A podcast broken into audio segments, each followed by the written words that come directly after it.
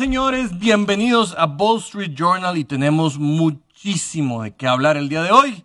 Eh, aunque al señor Iván Solís le duela y no esté por aquí, lo voy a decir, se consuma el fracaso del señor LeBron James, en el cual jugó a ser gerente general y fracasó de manera tajante. Ya el día de ayer, ante la victoria de los Spurs y la derrota de los Lakers ante los eh, Sons de Phoenix, pues ahí podemos tener la imagen de LeBron James. Ayer no juega, pero sacó esta imagen de donde se ve un LeBron acongojado, donde le pegan las cosas y donde realmente, pues vamos a decirlo de esta manera, ha entrado dos veces a playoffs. Una de ellas fue campeón en la burbuja, la otra entró al Play-in Tournament y las otras dos ha sido eliminado el señor LeBron James, que en Los Ángeles se esperaba un poquito más. Ahí mencionamos que tuvo a cuatro jugadores de los 75 llamados ahora en este 75 aniversario que pusieron de los más importantes de la NBA y no pudo con eso.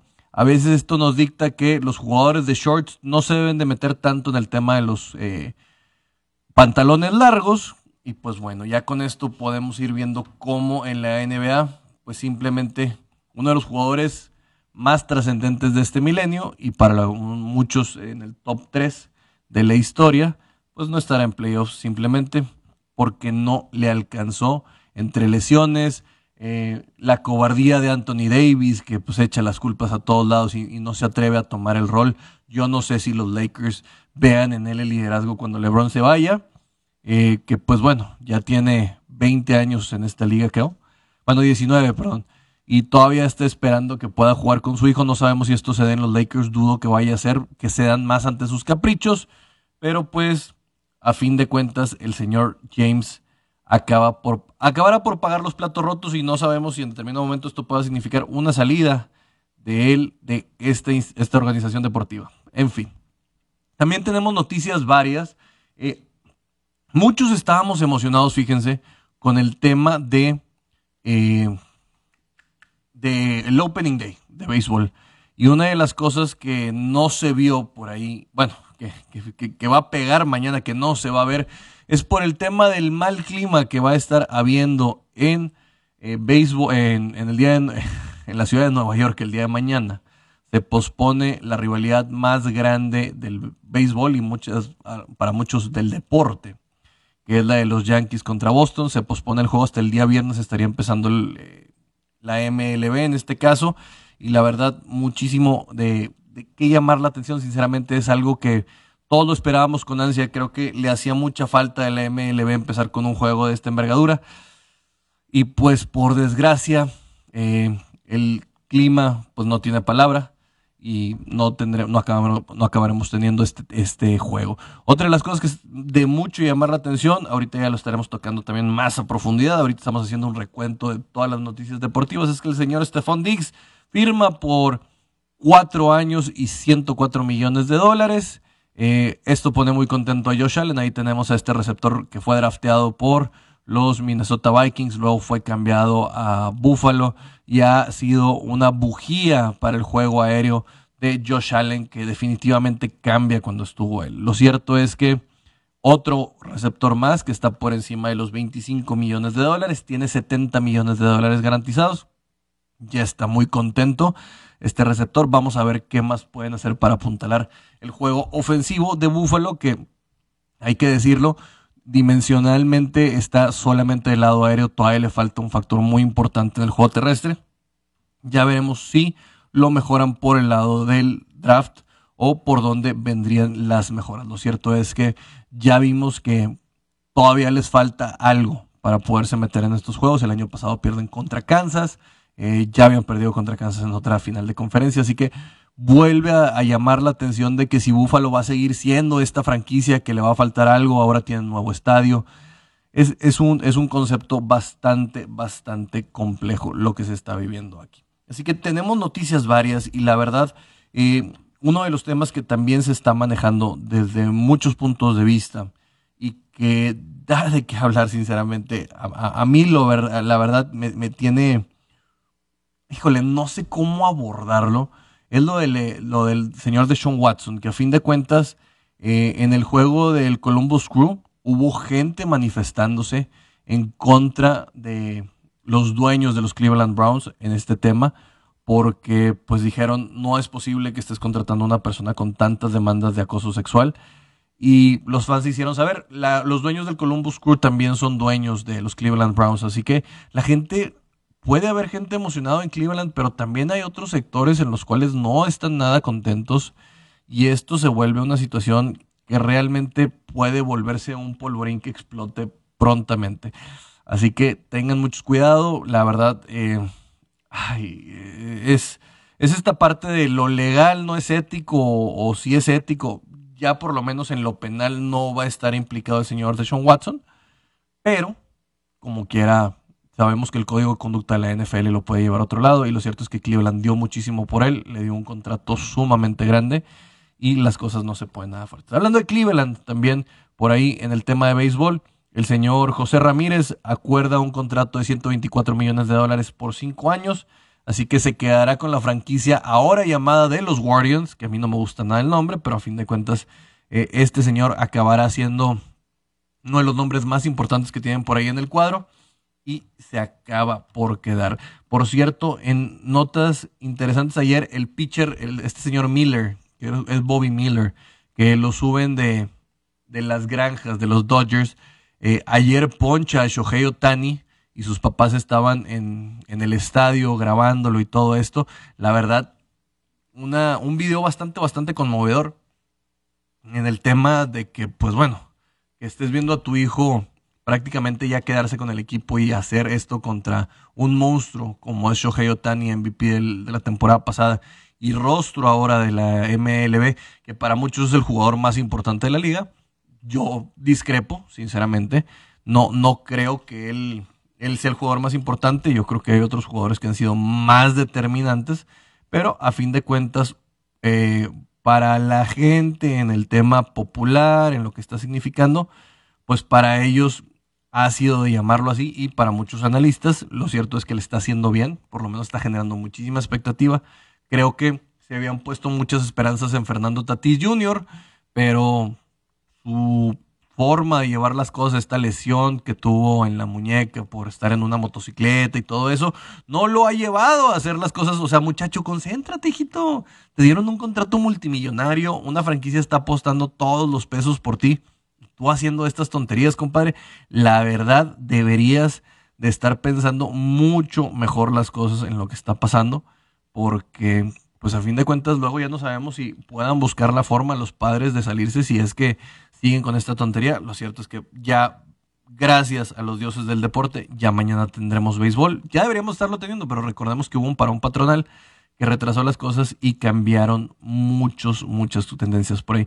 Oye, nada más les quiero mencionar que pues bueno, eh, los Milwaukee Bucks siguen en paso arrollador y pues lo triste es que para los Chicago Bulls Ayer vuelven a perder contra un equipo sembrado de playoffs, pero que es lo más que les pesa, es que a los pobres Bulls no le pueden ganar, aunque vayan a estar en playoffs, no le pueden ganar a ningún equipo que esté con racha positiva o que vaya a estar en playoffs. Así que esto es una situación bastante, bastante preocupante, además de que ya pierden a Alonso Ball prácticamente el resto de la temporada. Y, él era, a pesar de que no tenía tan buenas decisiones siempre, era uno de los tipos que manejaban mejor la bola y les armaban juego y pues esto les va a acabar por pesar considerablemente. También por ahí se habla de los rumores en los cuales hubo altercados físicos entre Kyrie Irving y la barba Harden, que ya las cosas adentro del equipo ya estaban muy, muy mal y que esto también propició la salida y que creo que es cierto. Ah, Kyrie es una persona terca, una persona necia, pero también es un gran jugador y también creo que es una persona apasionada. Así que cuando está en la cancha creo que a veces esta falta de sangre que le corre a la barba a James Harden acaba por pesar y le dijo, tú eres un jugador washed, o sea, tú eres un jugador ya que no, no, no bailes, o sea, simplemente eres un jugador que, que no traes con qué en el morral, no traes quesadillas con queso para la raza. Y pues con esto ya se notaba la falta de química que había y creo que la salida de James Harden acaba por darle más, más, más le, acaba por dar más unión y otras cosas a, a, los Brooklyn Nets, que además hay que mencionar el señor Ben Simmons, que no estuvo jugando con Filadelfia, ya sabemos por los temas de que él se sentía contrariado por la franquicia, también además tiene lesiones de espalda y muchas otras cosas y prácticamente ya nada más estaría para playoffs si es que alcanza a regresar. Así que vencimos un, vencimos un completo fraude de este tipo que creíamos que podía apoyar a los Brooklyn Nets a buscar un campeonato. Lo cierto es que no lo logra. El que sigue en paso demoledor, también hay que decirlo, es el señor Joel Embiid. Prácticamente vamos poniéndole su nombre al MVP. Porque ayer contra los Indiana Pacers, 45 puntos, 13 rebotes y eh, dos asistencias y dos robos, creo. Sí, 45 puntos, 13 rebotes y dos asistencias. Lo de, lo de es brutal, aunque en tiros de campo sí estuvo en 18 y 30. Es un tipo físico que está ahí en la pintura y que el duelo que pudiera tener contra Yanis va a ser de llamar mucho la atención si pudiera llegar a darse en playoffs. Así que, que, es una de las cosas que creo que sí estaría pasando porque mis, mis estimados les tengo que decir. Porque, bueno, eh, ya Miami ya tiene asegurado el, el, liderato de la conferencia. Luego vienen los Boston Celtics con 49 y 30, al igual que los Milwaukee Bucks. Por ahí, los Brooklyn Nets ahorita estarían en el eh, Playing Tournament, que es el repechaje de la NBA porque están ubicados en el octavo lugar.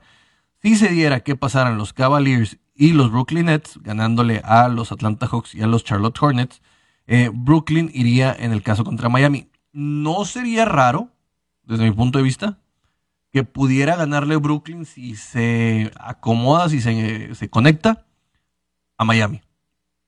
Podría pasar.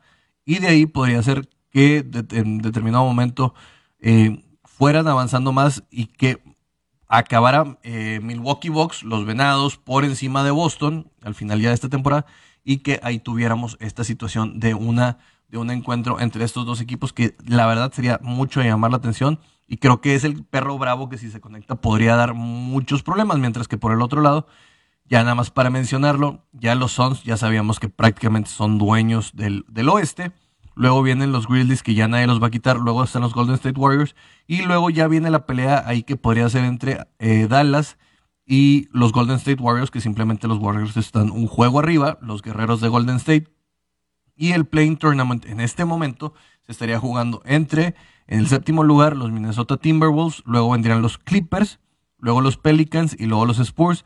Y luego ya muy abajo, con una racha muy negativa de .392, los Lakers que ya están eliminados, que solo pudieron estar por encima en su conferencia de los Rockets, del Thunder, de los Trailblazers y los Sacramento Kings. Quedaron en el lugar número 11 en unos playoffs que daban muchísima, muchísima oportunidad para que se pudieran meter. Pero, pues bueno, vamos a un corte, no sin antes decirle que el día de mañana, a pesar de que no jueguen los Yankees y, los Medias Rojas, tendremos aquí de invitado al señor Pliego Villarreal, bajista de Kinky, para estar hablando de béisbol, un tipo que es embajador del béisbol, que siempre está metido en la pelota caliente para hablar de lo que huele a costuras y piel, de la madera, de todo lo que hay alrededor del gran juego de pelota del rey de los deportes, porque este tipo es un fanático y la verdad le sabe. Así que estaremos hablando de sus Dodgers, estaremos hablando de Boston, estaremos hablando de los Blue Jays, estaremos hablando de todo lo que va a dar eh, que, que, hablar con la gran carpa, porque así le dicen en las grandes ligas, pero no sin antes decirle a todos mis amigos que antes de irnos un corte con caliente, Vamos a aguantarme tantito, productor, porque tengo que sacar la mención porque me la cambian todos los días. Ya estamos de regreso en todas las redes sociales, amigos, y la verdad, también hay que hablar un poquito del Masters. Creo que no le estamos dando la dimensión necesaria, porque por ahí, Chago, también a ver si tienes chance. Eh, te mandé la foto del hoyo 18. El hoyo 18 de Augusta National es el campo donde van a jugar, es el campo más icónico del golf. Les quiero dar un, un trasfondo. Es un campo construido por Bobby Jones, un, atleta amateur. Estamos hablando un poquito de lo que viene con el Masters de Golf, donde estará de regreso el señor Tiger Woods. Y el día de mañana estará saliendo a jugar el señor también Abraham Manser, el mexicano. que es el único mexicano. Por desgracia, Carlos Ortiz no alcanza a meterse entre los 60 mejores del mundo para poder calificar o ganar un torneo. Y ahí tenemos la galería de cómo se ve eh, todo lo que está pasando ahorita. Ese fue la práctica, les estoy diciendo a todos mis amigos. Se hace un callejón, un carril bien grande, sobre todo cuando ya es el día final. Pero ahorita es nada más Tiger Woods en la práctica. Prácticamente estamos viendo ahí alrededor de unas 2.000 personas para el hoyo 18 de Augusta y lo que se va a armar. Cuando está Tiger Woods en cualquier torneo de golf, sobre todo si es el Masters, les voy a decir una cosa. Los ratings se ponen durísimos. Y ayer estaba diciendo el señor Freddy Couples, un tipo que conoce a Tiger y todo esto, dice, el tipo está para competir. El tipo está para ganar. Si realmente su pie no le molesta, tengan cuidado porque está jugando un enorme golf y este tipo tiene The Eye of the Tiger. Valga la redundancia y aunque era de Rocky, este tipo sí es, un tigre. Y también por ahí estaban mencionando que un comentario que hubo de John Ram, el golfista, que es eh, ex número uno del mundo, ya, ya, ya acaba de salir de esta situación, porque pues ya el señor, ay, se me fue el nombre, ¿quién, quién lo tiene ahorita, pero ya no es número uno del mundo del español. Dice, ojalá todos pudiéramos tener los inputs que le da Tiger Woods a Justin Thomas. Justin Thomas es un golfista muy joven, tiene alrededor de unos 28 años, que se lleva muy bien con Tiger, o sea, prácticamente piquete de ombligo y ahí lo tiene pegado eh, con él y platican muchísimo. Y dice, ojalá todos pudiéramos tener los inputs porque realmente si hay un jugador que conoce esta cancha, bueno, este campo de golf, para como lo quieran decir, eh, es una persona que, o sea, e-, es, es, importantísimo los inputs, la información, todo lo que te puede dar Tiger. Así que eh, ya se viene lo bueno. Hoy vamos a tener el, torneo de par 3. de par 3. Es, una cancha chiquita en la cual juegan muchos jugadores un, torneo de par 3 que juegan nueve hoyos, que son estos tiros donde pueden hacer hole in one y se dan bastante tiros eh, perfectos desde hace rato y a lo mejor estaremos viendo algo por ahí. Creo que por ahí se puede asomar la posibilidad de que jugara Charlie Woods, el hijo de Tiger. No sé si, lo esté, si le esté permitiendo saltarse clases Tiger porque es más estricto con eso, pero si está por ahí, bueno, sería algo digno de ver sobre todo porque el chico juega muy bien, o sea, tiene creo 12 años, 13, y la verdad tiene mucho del padre en él. Hay una, una toma en la cual los están tomando practicando y están los dos al mismo tiempo y prácticamente ves el mismo swing.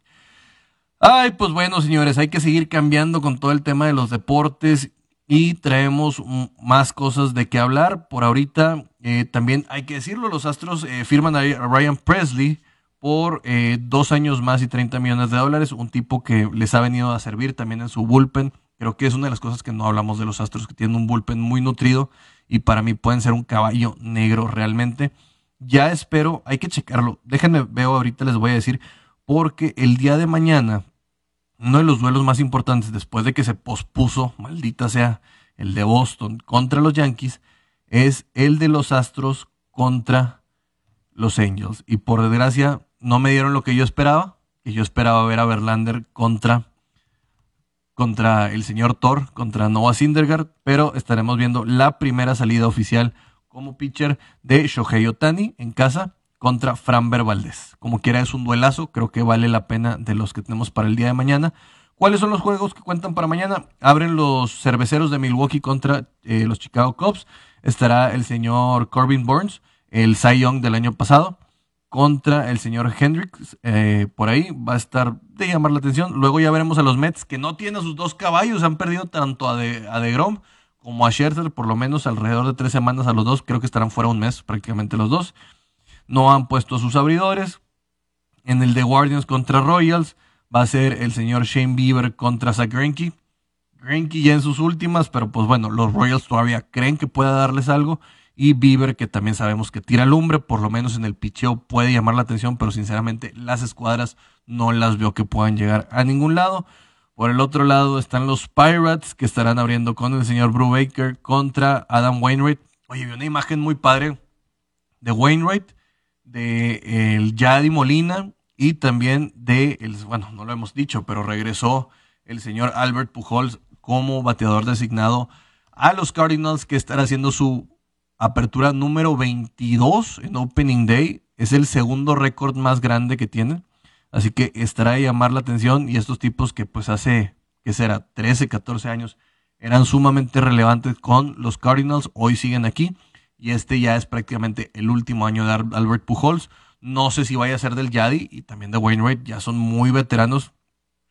No sería sorprendente que se pudieran ver eh, ya cortados, bueno, no cortados, pero ya retirados. Ya creo que el Yadi Molina va a estar dirigiendo inclusive en pelota invernal allá en Puerto Rico y ya empiezan a mirar hacia otros horizontes.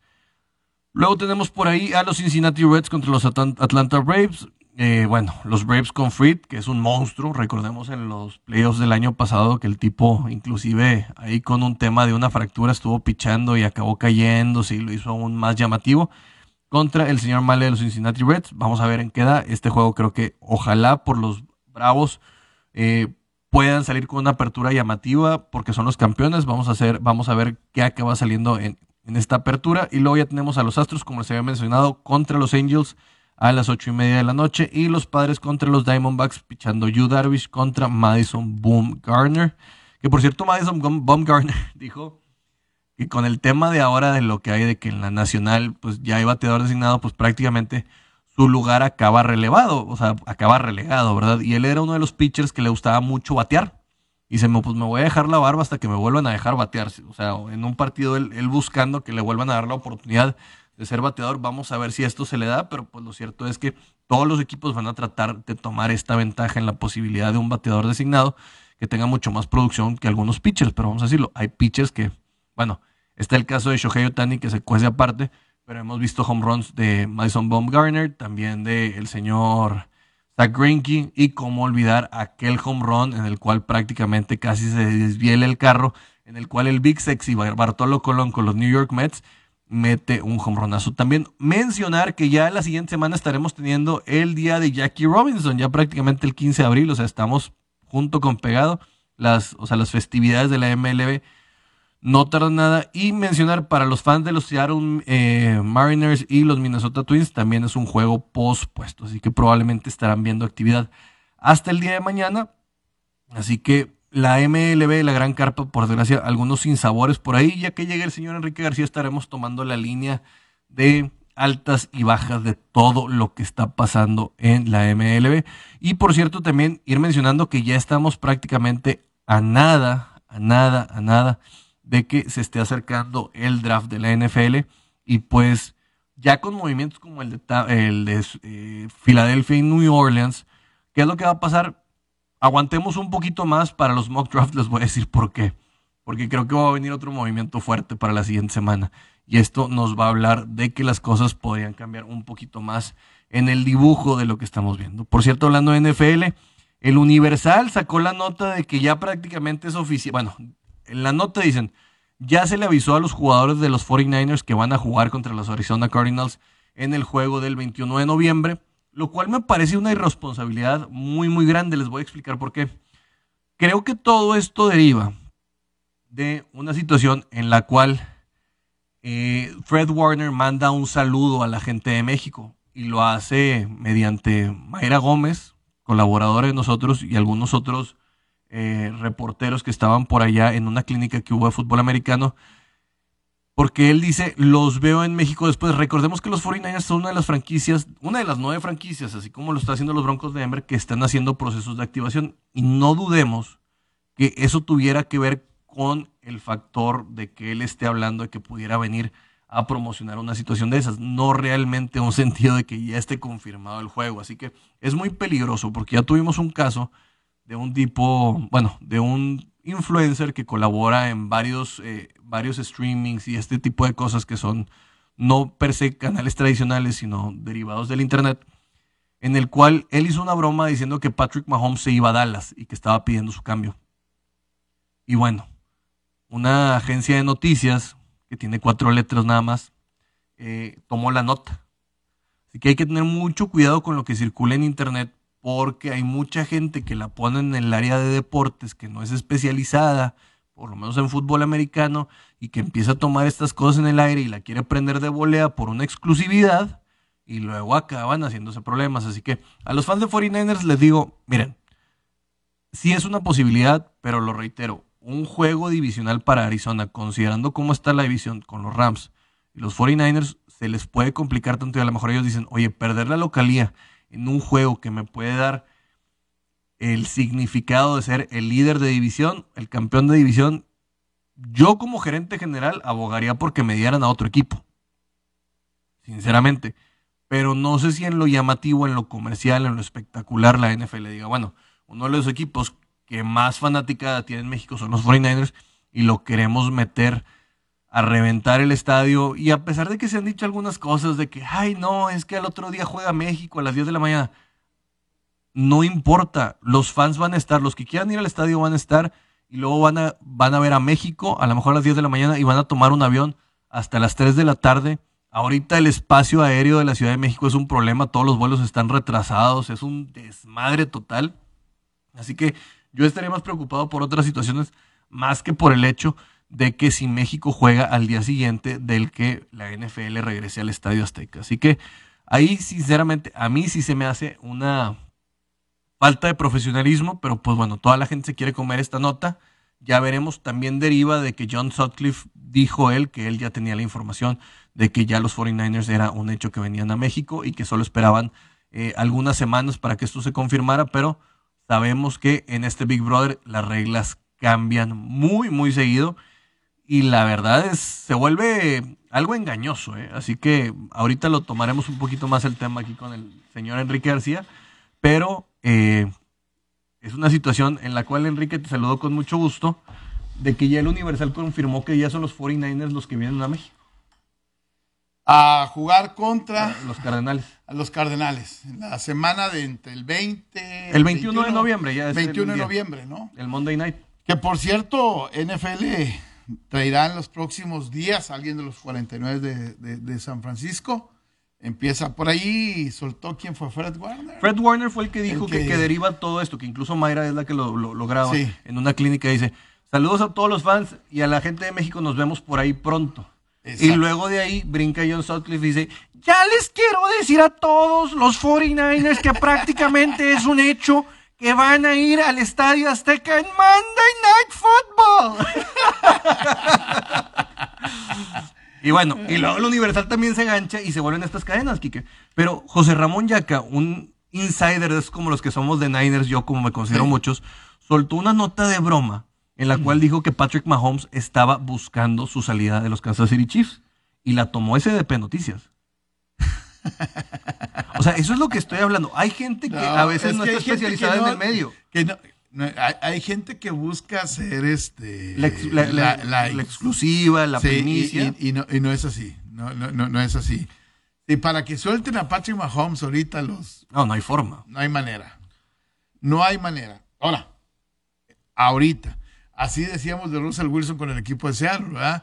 Eh, va a llegar un momento seguro donde a lo mejor eh, busca su nuevo proyecto eh, se cansa el caballo, se cansa el discurso y, pueden venir este movimientos, ¿no? Sí, eso, eso nunca es temas, pero creo que todavía es muy joven, o sea, todavía, la brasa está muy alta para, que, estemos diciendo esto. y más cuando Kansas está buscando un nuevo estadio. O sea, imagínate, anuncias un nuevo estadio y les dices que Patrick Mahomes se va. Pues, ¿cómo? No, se hace cuenta. Agarro el revólver, aquí está mi pie, el gatillo. Pero es gente que luego no está dentro del medio, este, que está a la casa de, de, notas, de likes y de todo este tipo de cosas, de interacciones. E-, el otro tipo dijo que era completamente falso. O sea, él dijo, voy a hacer un ejercicio a ver qué deriva. Sí. Y, y haz de cuenta que como se empezó a hacer como viral de, muchos influencers deportivos, se, subieron al tren del mame, pero jugando en esto, pues el tipo se la creyó.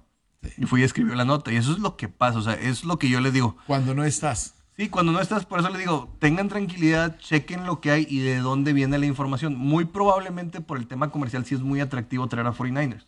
No lo descarto yo. Pero le digo a mucha gente para que luego no acabe enojada. Es que ya compré boletos de avión y reservé y no van a venir los Niners. Eh, exactamente. Yo, yo les diría, espérense a que salga el rol de juegos. ¿Y por qué les digo esto? Porque hoy NFL entiende perfectamente que va a tener una competencia muy interesante en, en el Mundial Eh, ayer tocábamos el tema sobre la parte final del programa, que la gente de la Champions dice, ¿por qué el Super Bowl se siente más grande que, que la final de la Champions si tienen un 15% de nuestra audiencia? el problema no es el 15%, es el tipo de audiencia es correcto. Que, tienes. O sea, y no voy a decir si es más o mejor la, gente del fútbol americano que la, del fútbol soccer, pero el, el, manejo de la audiencia es completamente diferente, el target es completamente diferente y eso es lo que hace que el fútbol americano como liga, como liga, es una liga contra una liga una federación. exactamente, contra una federación, es, es la gran diferencia, ¿no? Y en, mira, la NFL ha entendido que hay que saber cómo atacar a los mercados y cómo volverte viral. O sea, ¿cuándo has visto de que, oye, ¿viste el gran comercial que hubo en la final de la Champions de tal año? No. ¿Has visto el previo que va a haber? ¿Has visto bueno, todo? El, el año pasado ellos decían, es que el previo de la Champions estuvo mejor que el medio tiempo del Super Bowl. El de Marshmallow. Sí. Y dices, ay, bueno, ok, está bien, te, lo... O sea, hay un esfuerzo, hay un esfuerzo. Exactamente, es una cuestión de gustos. El problema es que no lo vendes. Es más, algunos ni siquiera lo pasan. Y que simplemente... no es un requisito. La presentación que hicieron para el Super Bowl, de los que iban a estar en el medio tiempo, la producción cuasi cinematográfica, sí. no la tiene nadie. Es más, no la tienen para el previo de, la final de la Champions. No. Así que desde ahí ya partes hacia otro sentido. Exactamente. Vamos a hacer una pausa, regresamos, 92.1 FM, 660 de AM, estamos en ABC Deportes. Antes de irme a una, a una pausa, bueno, estamos de, estamos de regreso, ¿no? Eh, ¿Ya platicaste lo de LeBron? ¿Ya? ¿Lo de, qué? LeBron James? No, pues ya es un ah, fracaso consumado. Le, hicimos una, le hicimos una portada. Una vergonzosa, ¿no?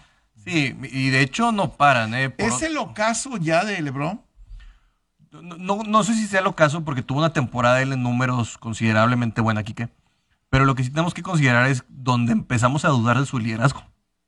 A eso es a lo que voy. No, no tanto a sus números y a lo que él puede hacer dentro de la cancha, sino lo que él puede hacer en el entorno de, a ver, me voy a Miami, todo el mundo quiere jugar conmigo. Me voy a Cleveland, este, tengo seguimiento. Me, hoy ya no, a mí me parece que para mucha gente en la NBA ya no sería atractivo seguir a LeBron. El tema es, ya hay un punto de comparación que es Tom Brady. Sí. O sea, se fue Tom Brady a Tampa, él armó su club de Tommy y todos llegaron y bla, bla, bla, y jaló. Ahora LeBron lo quiere volver a hacer en los Lakers, no le funciona. Tiene cuatro jugadores del top 75. Él quiere manejar todo y es donde empieza a decir, oye, supuestamente tú ibas a armar para que Anthony Davis fuera, le ibas a dar la estafeta en los Lakers. Anthony Davis es un tipo de tres metros que es un, es un avestruz. Te voy a decir, es el avestruz Davis. Porque en los momentos de peligro esconde la cabeza. Esconde la cabeza. El avestruz Davis. Qué bonito apodo le acabo de inventar al señor. Pero así es. Y, lo, que estaba tratando de llevar LeBron, porque dejaron ir a jugadores como Schroeder, que dejaron ir a, Caruso, que decían ellos, no importa, voy a traer algo mejor. Cuestiono tu olfato de liderazgo. De acuerdo. Eh, eh, eh, esa parte, que no solamente es la, la, cuestión del olfato de liderazgo, sino la soberbia de pensar que conmigo es suficiente y lo que tenga alrededor yo lo voy a hacer funcionar, ¿no? Creo que hoy, hoy no está de esa, de, esa manera. Y voy a poner un ejemplo que vivimos la temporada pasada. Cuando Yanis se lastima en los playoffs, todo el mundo pensamos que Milwaukee estaba fuera, está liquidado. Vaya, Dios, Milwaukee ya no va. Y el equipo respondió y el equipo pudo ganar y aguantar a que Yanis regresara y obviamente se convirtiera en el MVP de, de la final. Pero hoy me pareciera que los Lakers no están ni cerca de, una situación de ese tipo. ¿no? Y el mismo caso con Memphis. Se lesiona ya Morant y siguen teniendo un paso arrollador. Se lesionó Chris Paul y Devin Booker sale al quite. Es lo que te hablo de cuando le quitas una pieza y qué tan sólido es. Es como, una, es, como esta telaraña. que tienes que ir construyendo para que en el momento que se te cae tu estrella, por lo menos no caigas tan abajo. Sí. Pero hay otros equipos que siguen construyendo a pesar de. ¿Cómo quedó la, la, la, la situación? Prácticamente, bueno, ya. Phoenix en, la, en, en el oeste, estamos platicando de la, de la NBA. Phoenix en el oeste es 1, Memphis 2, Golden State 3, Dallas 4, Utah 5, Denver 6. Juegas y entras al play-in, in, ¿sí? Minnesota, los Clippers, Nueva Orleans y San Antonio. Es correcto. ¿Sí? San Antonio y Nueva Orleans ya están confirmados en ese eh, spot de play-in. in y con victorias el jueves en la noche y combinadas con las derrotas de los Lakers en Phoenix, ya se, de- ya se dio esa, esa, e- esa situación, ¿no? Sí, es que ya no tiene nada que hacer, ya prácticamente ya sabemos cuáles son los cuatro del, cuatro del play-in, ya Minnesota ya no creo que alcance a los Denver Nuggets. Y pues la verdad, eh, vamos a ver si Popovich puede hacer algo y dar una sorpresa, porque se habla de que esta camada joven podría empezar a ser el último legado de, de Pop. Y, y- y del otro lado, Miami 1, Boston 2, Milwaukee 3 hasta el momento, Filadelfia 4, Toronto 5 y Chicago 6. Y entras al play-in eh, Cleveland, Brooklyn, Atlanta y Charlotte. Sí, que sinceramente creo que Cleveland y Brooklyn van a acabar pasando. Sí. Y vamos a ver qué tanto ritmo, dinámica pueden tomar los Nets, porque yo creo que sigue pudiendo ser el, el, el upset, el que haga enojar a los demás por el talento que tiene tanto en Kevin Durant como en Kyrie Irving, principalmente de ese lado, y hay que considerar que Kevin Durant estuvo mucho tiempo fuera. El otro lado, Kike, lo que yo quiero llamar la atención es los Pelicans sin Zion Williamson. Sí. O sea, yo creo que ya los Pelicans tienen que decir, ya gordito, porque estás Eh, gordito. eh, exactamente. Lo de ya- Zion es uno de los grandes fracasos de- Terribles. de- de- del draft, ¿no? No, y es un tipo que no se cuidó, que prácticamente dice que, nos decía Iván Solís, que su familia tenía problemas con la organización. Y es este problema de, apenas vas llegando a la NBA y ya vienes con este tema de, ya me creo estrella y todavía no has logrado consolidarte. Y pues va a acabar siendo, otra vez va a ser, lo van a mandar a otro lado y vamos a ver, no, el número uno, eh, la selección número uno del draft, bla, bla, bla. Pero yo creo que ya cuando entras con estos temas de mentalidad tan débiles, pues es muy difícil que sobresalgas en otro lado. De acuerdo, completamente. Entonces, ahí está lo que, lo que tenemos en el básquetbol de la, de, de- de la NBA. No sé si por ahí ya llegué tarde, lo tengo que aceptar. Estabas ocupado, Kike, ¿Ya platicaste lo de Stephon Dix? Sí, que 104 millones de dólares. Me 26. parece demasiado dinero y no voy a demeritar a de Stephon Dix, pero ¿te parece que está en el top 5 de los mejores receptores de la, N- de la NFL? ¿Hacemos uno ahorita? A ver. Por el lado de los derechos, primer lanzamiento, saca uno. un batazo allá por el lado del izquierdo, la va buscando. Derek Hill, ponerlo? dos, sí. Como dos. Y luego vamos lo a que poner. espera ¿te para gustaría el inicio de la temporada, hablando Sí, precisamente para- de... por lo menos para Jalen Ramsey lo pone saca como, una línea en el como jardín un- derecho. un top Para mí, para mí tiene que estar, y no solamente por el hecho de lo que juega. de como nosotros donde estamos ubicados por la tercera base. Línea por el lado de la segunda. Imposible la pelota y haciendo otras funciones dentro de, dentro de. Divo, luego te pongo de Andrew Hopkins. Yo sé que no te gusta, pero por lo menos en, en el. No, no, sí me gusta, pero yo creo que ya pasó su momento. Y la temporada pasada ya las lesiones Ya le afectaron. este, ya, le, ya, ya le pegaron demasiado. ¿Jamar Chase te gusta? Va Yo- llegando, pero ya es yo un factor. creo que sí. Yo creo que sí. Tendría que poner al de Minnesota, a Jefferson. A Justin Jefferson también. Y lo pongo a Jefferson Mira, a la par de, de, de, de Stephon Diggs. Ujú.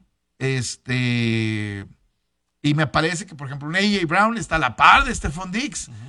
Eh, la gran diferencia es el quién te tira la, quién te tira la pelota. Muy cierto.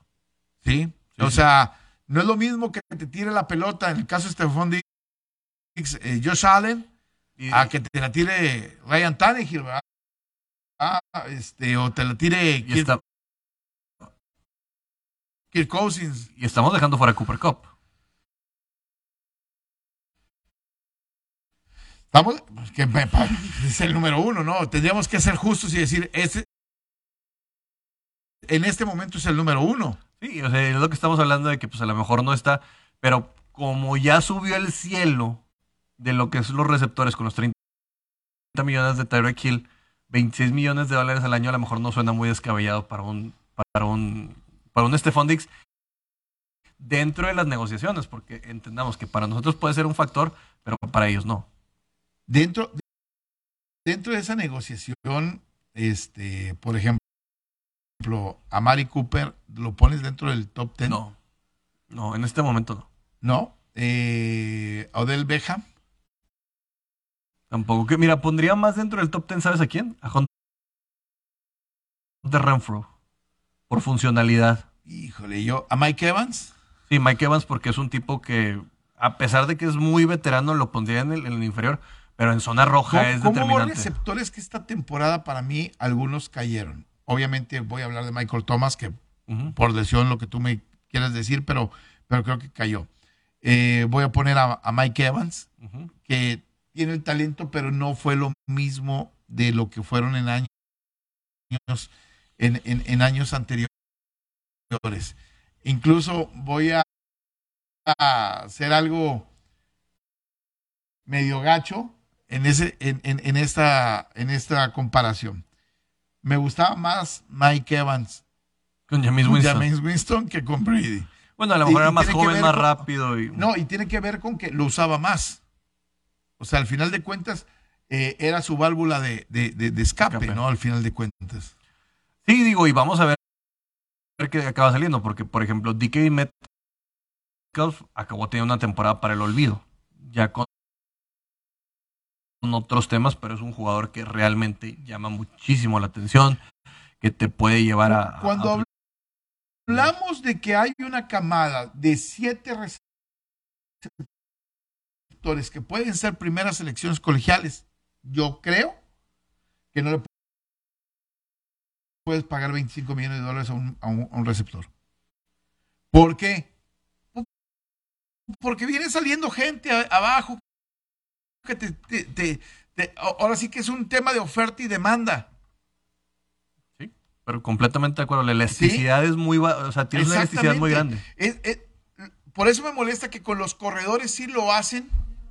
Y dicen, no, un corredor no vale más de 15 millones de dólares. No, no, no, no se los des. Cuando a mí, para mí, un corredor tiene que ser más importante que un receptor.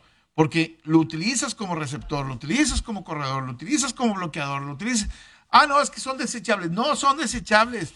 Este, son mentiras. Este, eh, son, son parte. Es más, un corredor te ayuda muchas veces a que un tackle se vio menos mal porque falló su bloqueo y el tipo se que lo quitó con un movimiento y, y- y- y- adiós, ¿no? Este, pero bueno, yo creo que la, la posición, hay dos posiciones que para mí están sobrevaluadas dentro de la NFL y una es la de receptor. La otra, la de tackle del lado izquierdo. Digo, también hay que decir una cosa, lo poco que le pagas a los linebackers, desde mi punto de vista, que un linebacker... Comparado contra las alas defensivas. Y contra los corners un- ahora, que ya está en contra los 25 corners millones. Es un insulto. Cuando son el corazón de la defensa, ¿no? son los lectores. Son los que determinan muchísimas cosas de las que va a pasar, porque los cuatro frontales prácticamente no tienen lectura. Saludos al coach Castillejos, a Juan Castillejos, que, que en algún tiempo en, en Tigres Blanco y decía, los linebackers son los jugadores más completos de toda la de todo el fútbol americano. Compiten contra los linieros, compiten contra los corredores, compiten contra los receptores, compiten contra todos. Y hoy en día más, sí. porque antes veíamos que eran mucho más fornidos, mucho, vamos a decirlo, encargados de ciertas cosas mucho más sencillas y hoy en día ya prácticamente los alas, los alas cerradas son más veloces, los receptores son más veloces, ya no puedes taclear tan fácilmente, tienes que cuidar mucho cómo le entras a- en el juego aéreo y, el hecho de que, un, que uno de los mejores linebackers simplemente te gane 18 millones de dólares, sí te pone a pensar. De, de- de- acuerdo, completa, de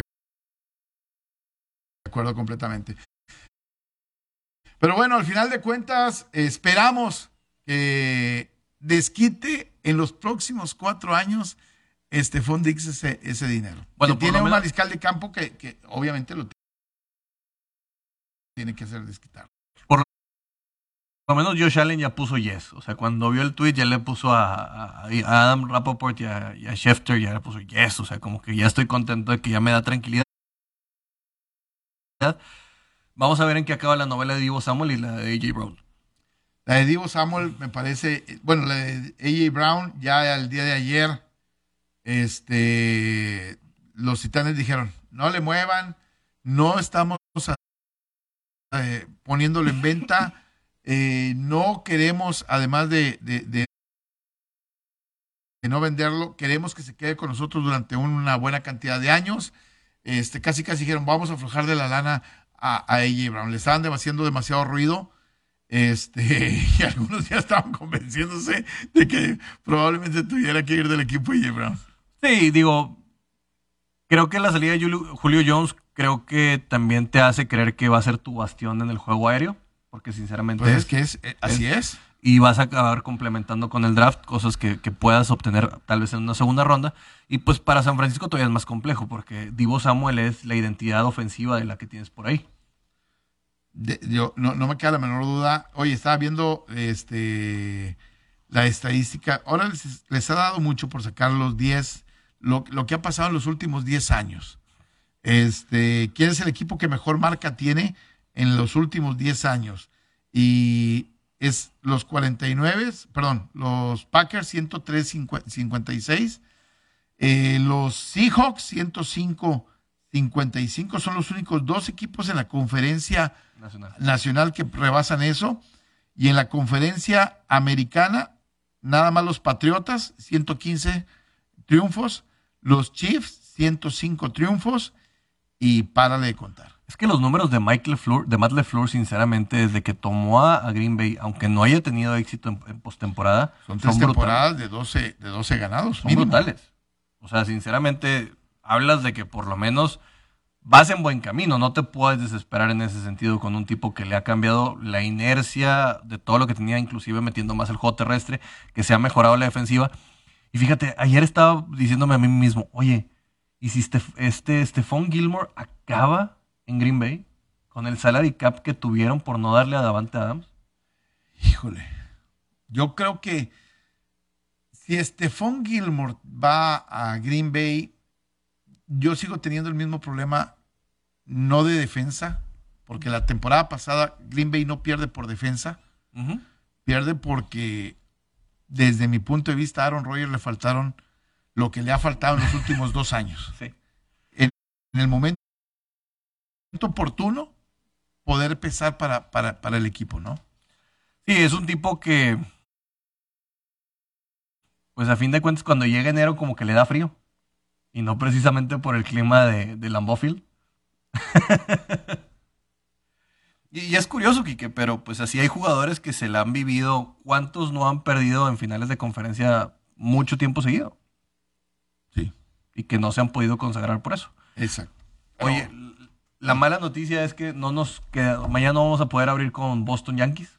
Se pospone por el mal por, tiempo por de mal Nueva tiempo. York. Por mal tiempo en Nueva York se salvaron. De su Ay, derrota. ahora, ahora ya empezó, el ya equipo de, el equipo de yo, mañana que me iba a poner yo mi, mi Póngaselo para el viernes.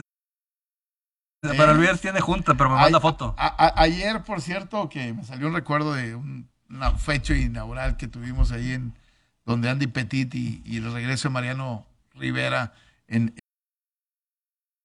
eh, hace nueve hace nueve años. O sea, ya llevan tres años sin ser campeones. Hace nueve. hace nueve años. Sí, de, de, de, de, eso.